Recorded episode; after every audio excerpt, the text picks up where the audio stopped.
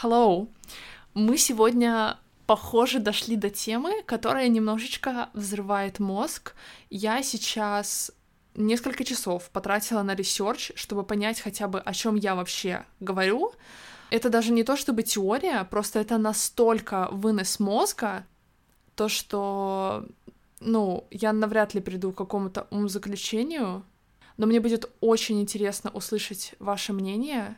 Вдруг у вас есть какие-то догадки, мы сегодня прям будем копать глубже даже, чем обычно. Сегодня мы будем обсуждать кринж, почему мы кринжуем, что это вообще такое, и еще затронем тему юмора Gen Z, почему нам смешны определенные вещи, сарказм, what's going on, почему, почему мы такие, какие мы есть.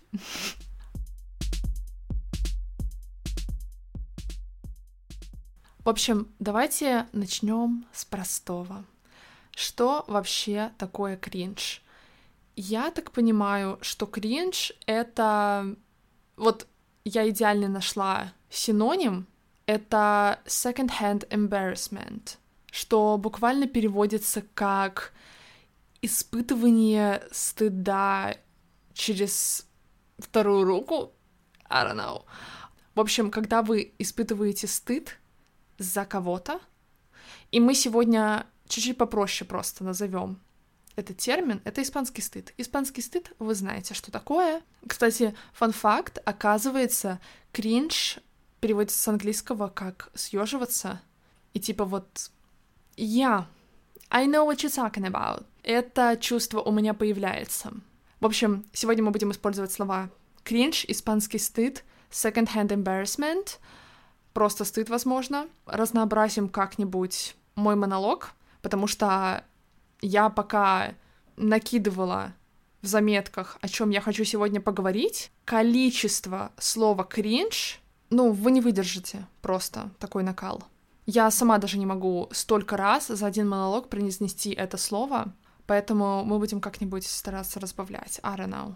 Знаете, что я считаю забавным? То, что у нас, окей, появилось новое слово кринж, которое относительно имеет одно и то же значение, как испанский стыд, да, но в то же время мы стыдимся уже из-за немножечко других вещей, то есть вместе с эволюцией слова мы тоже как бы эволюционировали. Мы уже испытываем стыд по другому поводу, потому что мир изменился, сейчас уже у нас совершенно другие взгляды, установки, ценности — и другие вещи стали позорными. Но мы все так же испытываем этот стыд, потому что, оказывается, это способ эмпатии. Реально, если подумать, то когда мы испытываем стыд, мы ставим себя на место другого человека, когда ну, он в неловкой ситуации находится, мы подсознательно даже, возможно, неосознанно ставим себя на место другого человека и представляем, каково было бы нам — и благодаря тому, то, что это способ эмпатии, таким образом мы можем сами посмеяться над своими неловкими ситуациями, как, например, нам нравятся кринжовые комедии. Я не знаю, как у вас, но у меня любимый сериал вообще «Офис». И если вы смотрели «Офис», вы, наверное, поймете, о чем я говорю. Майкл Скотт — это ходячий кринж. Это ходячий испанский стыд, но я просто обожаю его, и благодаря тому, то, что для нас эти персонажи relatable, просто даже за счет того, то, что они как-то позорятся перед обществом, мы все когда-то позорились, мы можем сами принять свои неловкие ситуации, когда мы смотрим экранизацию этого, как другие люди это делают. Но в то же время есть и просто кринжовые фильмы и шоу, которые не стараются быть кринжовыми. Они прям на полном серьезе делают то, что делают. И причем это даже, скорее всего, будет не комедия. Я не знаю, как, например, Ривердейл. Ривердейл — это вот для меня описание кринжа. Вот он идеально подходит. Или там «Сумерки». «Сумерки», да. Обожаю «Сумерки», но... Ну, это испанский стыд. И вот эти вот фильмы и шоу мы определяем кринжовыми, даже, возможно, не из-за того, что там главный персонаж позорится перед кем-то, но какие-то действия их для нас уже ненормальны. Типа, боже, как так можно было сделать? Даже не обязательно им позориться перед кем-то. Я вот сейчас просто пытаюсь вспомнить хоть одну сцену «Сумерек». Кринж — это знаете что? Когда Белла спокойно хавает факт того, то, что Эдвард забирался к ней в комнату и смотрел, как она спит. Это вообще никак не связано с неловкой ситуацией перед обществом, но мне очень неловко. Когда ты понимаешь то, что, типа, это ненормально, но она все равно такая, да ладно, ничего страшного, он зато ход, пойдет. И я думаю, что тому, кто смотрит это, и он получает от этого кайф, мы говорим сейчас именно про наше поколение, скорее всего, это происходит из-за того, как строится чувство юмора в джензи поколении. Я наткнулась на просто гениальное видео в Ютубе, и оказывается, оно не одно такое, это, можно сказать, теория чувства юмора. И на самом деле это очень интересно, но я подумала то, что один выпуск уделять одному только чувству юмора Gen наверное, я не смогу говорить насчет этого очень долго. Но вот сейчас я вставлю, и если вдруг вы не знали этой информации, то она будет мозговзрывающая, потому что когда я ее услышала, я такая, боже мой, it makes so much sense. Итак, как сейчас работает чувство юмора Gen? Не беспокойтесь, это все связано с кринжом. Сейчас все будет. Существует четыре слоя общения, как я поняла. Во-первых, это честность. Вот когда мы напрямую просто говорим человеку, там, я не знаю, ты хорошо выглядишь. Ну, ты реально это имеешь в виду. Следующее, второй слой. Это ирония или сарказм. Ну, я думаю, с этим вы тоже достаточно знакомы. То есть вы должны сказать что-то противоположное. Если ты хочешь сказать человеку, что он хорошо выглядит, ты говоришь то, что он выглядит плохо. Но по твоей интонации будет понятно то, что ты это не имеешь в виду. Третий слой — это постерония. Это когда вы говорите что-то вроде бы искренне, но это как бы уже имеет второй слой даже после сарказма. Вы говорите это очень преувеличенно. То есть, скорее всего, это будет как-то исковеркано. Вот не прямым текстом вы будете говорить то, что ты хорошо выглядишь вы будете говорить «О май гад, ты выглядишь так офигенно!» То есть будут какие-то еще добавленные слова, которые преувеличивают даже значение того, что вы пытаетесь сказать. Но это не значит, то, что это неправда. То есть мы все еще придерживаемся главной задачи, мы говорим человеку то, что он выглядит хорошо, но в третьем слое мы создаем такую пост-иронию, логично, третий слой, который называется постирония, но мы говорим это иронично. Ладно, мы не будем задерживаться на этом слое. Я не знаю, поняли ли вы, о чем я, но четвертый слой — это вообще вынос мозга. Я думаю, что вот этот формат общения ближе всего к формату общения Gen Z. Он называется мета-ирония, и это относится как раз-таки к сумеркам. То есть мне даже нравится то, насколько кринжовыми они являются, потому что там еще один слой иронии. Я сейчас приведу пример вообще из ТикТока. Это никак не связано с сумерками, но так будет понятнее.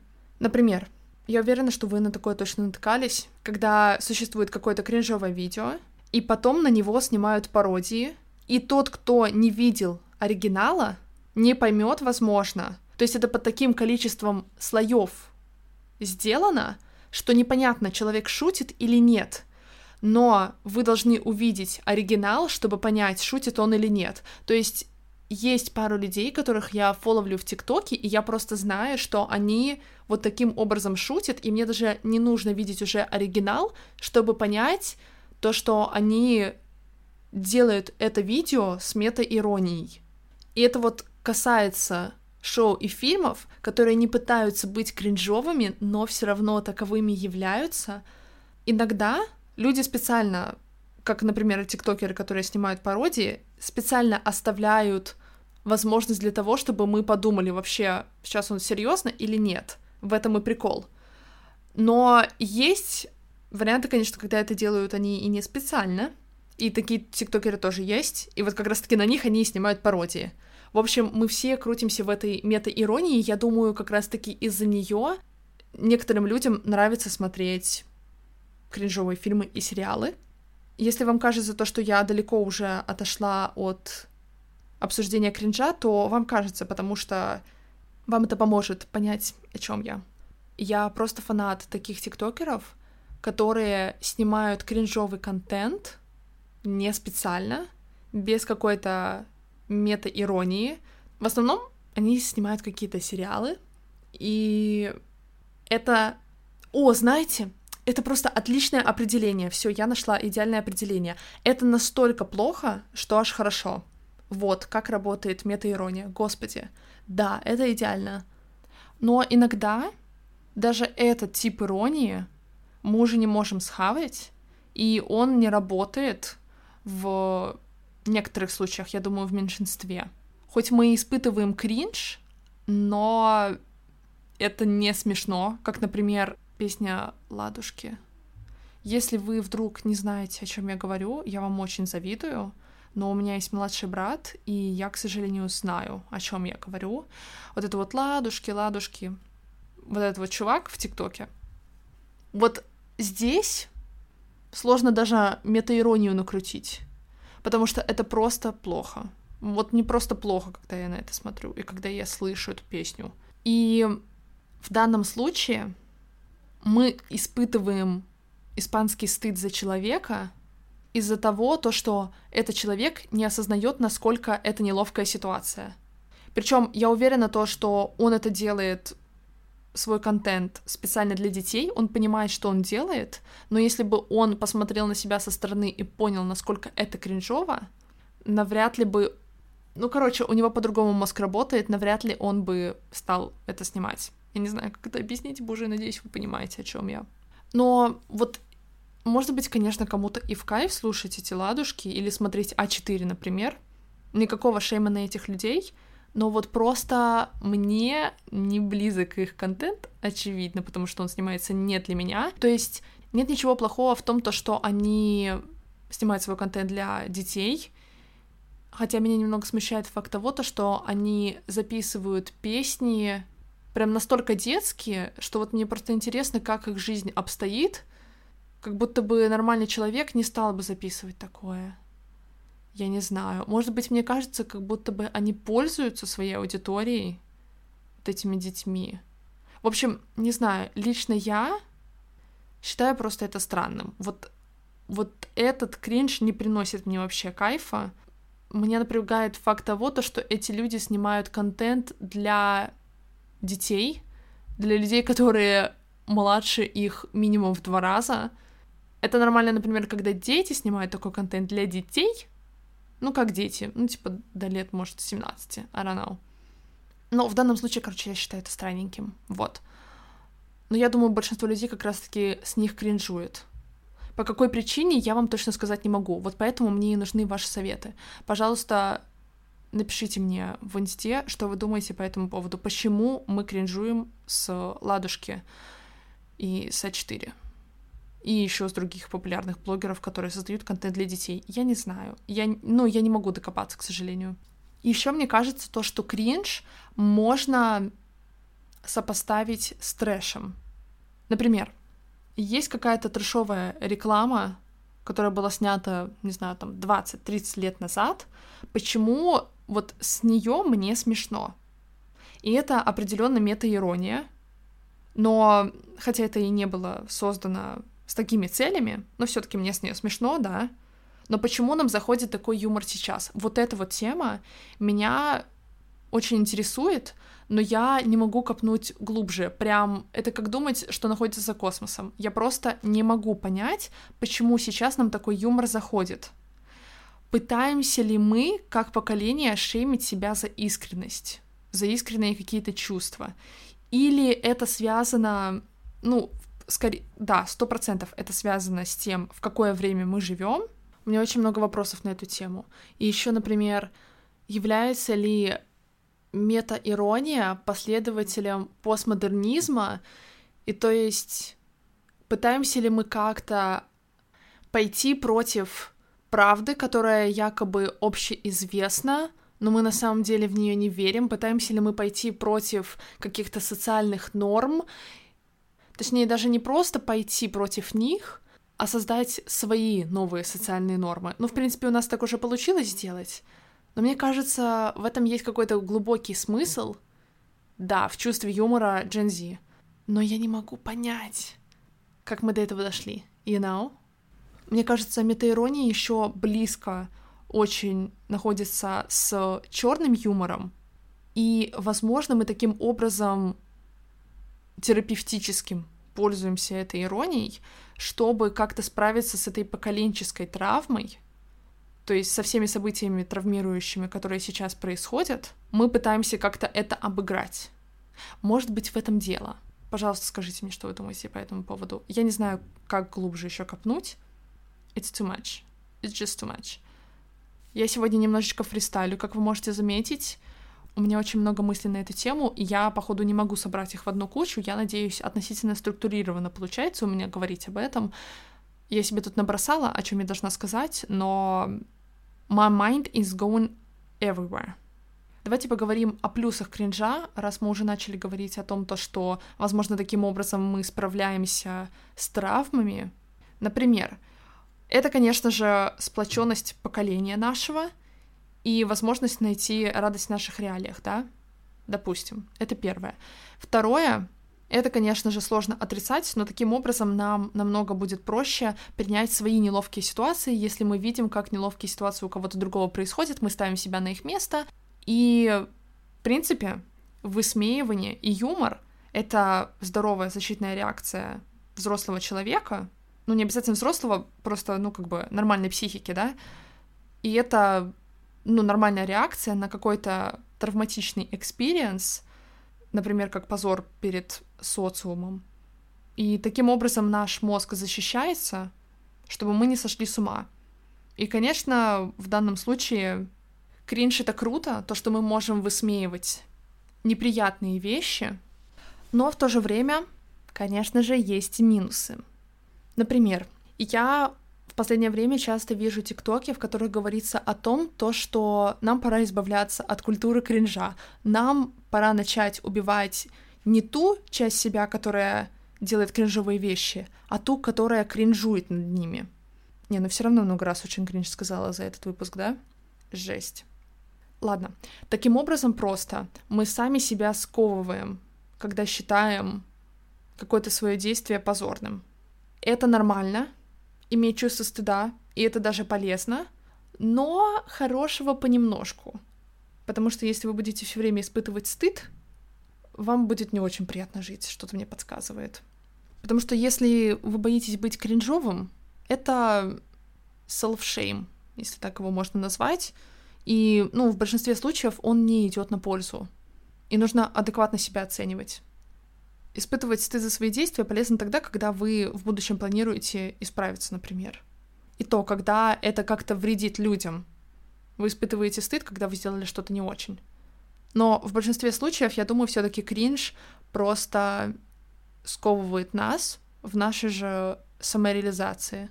И так получается, чем популярнее становится кринжевать определенного действия, тем больше стигматизации появляется вокруг него, и все меньшему количеству людей хочется быть кринжовыми, и, конечно, никому не хочется, чтобы над ними смеялись. И это просто иронично, учитывая, что мы вроде бы и за свободу самовыражения, и в то же время мы уже нормализовали испытывание кринжа из-за нормальных вещей. Благодаря ТикТоку, мне кажется. И вот это вот, мне кажется, главный минус. И знаете, учитывая то, что Сейчас у нас появляются какие-то новые слова, которые все чаще мы начинаем использовать. Кринж звучит менее серьезно, чем испанский стыд, например. То есть я почему-то раньше вообще не использовала особо это выражение. Испанский стыд, second-hand embarrassment. Всего этого практически не было у меня в лексиконе, однако кринж я использую частенько. И это может быть проблемой, потому что мы как будто бы не осознаем, что такое кринж, хотя по сути это и есть стыд, и мы чаще начинаем использовать это слово, и все больше вещей мы называем постыдными. И это провоцирует появление еще большего количества вещей, из-за которых мы будем стыдиться. Хотя как этот процесс остановить, хер его знает. Ну и, наверное, последний, но не менее важный минус кринжа — это то, что мы можем испытывать стыд за человека, который просто раскрепощен и делает то, что он захочет, но учитывая, что мы подавляем свое я и не настолько раскрепощены, как он, мы можем просто назвать его действия как кринж, а в итоге мы даже и не задумываемся насчет того, что вообще значит это слово. Я думаю, многие люди даже ну, не думают насчет этого. Хотя, по сути, если мы подумаем о том, то, что мы испытываем испанский стыд за человека, который раскрепощен, то можно просто прийти к выводу то, что мы завидуем. Поэтому я считаю то, что кринж нужно убивать в себе все-таки. Поэтому, если вдруг вы замечаете за собой то, что вы не делаете что-то, что хотите сделать, потому что считаете то, что это будет кринжовым, just do it. Просто нужно пытаться не ограничивать себя рамками, которые мы сами себе создаем. Да, конечно, социум тоже нам активно в этом помогает. Мы социальные животные, сложно это отрицать. Но все же мы можем контролировать свои мысли. И я думаю, все что угодно стоит самореализации. И чужое мнение, правда, не стоит того, чтобы не быть самим собой. И поверьте, я понимаю, о чем я говорю. Я сама не могу абстрагироваться от социального мнения, но это невозможно сделать. Как я уже говорила в предыдущем выпуске про социофобию, если вдруг не слушали, послушайте. Но я на пути к тому, чтобы не испытывать кринж из-за своих действий, и вам того же советую. В общем, кринж полезен в небольших количествах. Думаю, кринж мы будем испытывать больше, чем предыдущее поколение, потому что мы уже зацепились за эту пост-иронию, мета-иронию даже. И она прям нас схватила очень так сильной хваткой. Я, в принципе, не против. Господи, я обожаю мета-иронию. Это то, что поддерживает во мне жизнь. Да. Наверное, на этом я и закончу сегодняшний выпуск. Давайте копнем глубже и обсудим это где-нибудь в ЛС. Так что высказывайте свое мнение на этот счет. Я надеюсь, вы поняли вообще, о чем я сегодня говорила.